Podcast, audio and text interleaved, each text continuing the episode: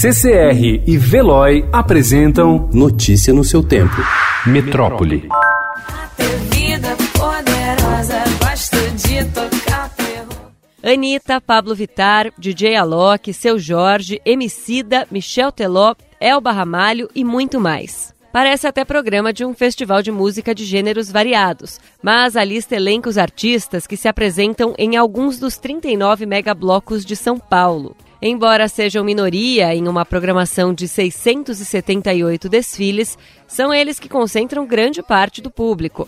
Com ao menos 40 mil foliões, eles também atraem a maior parte do patrocínio de grandes marcas. As demais agremiações enfrentam o desafio de se profissionalizar para acompanhar as demandas de um carnaval oficializado.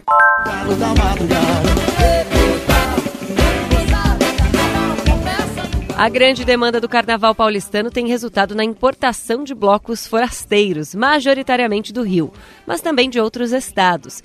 Entre eles, o principal estreante deste ano é o Galo da Madrugada, que trará na terça cerca de 100 pessoas do Recife para realizar o cortejo, entre passistas, músicos e técnicos.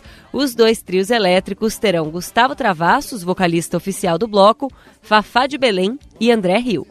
As 58 pessoas que eram mantidas em quarentena na base aérea de Anápolis, em Goiás, foram liberadas ontem após exames confirmarem que eles não tinham coronavírus.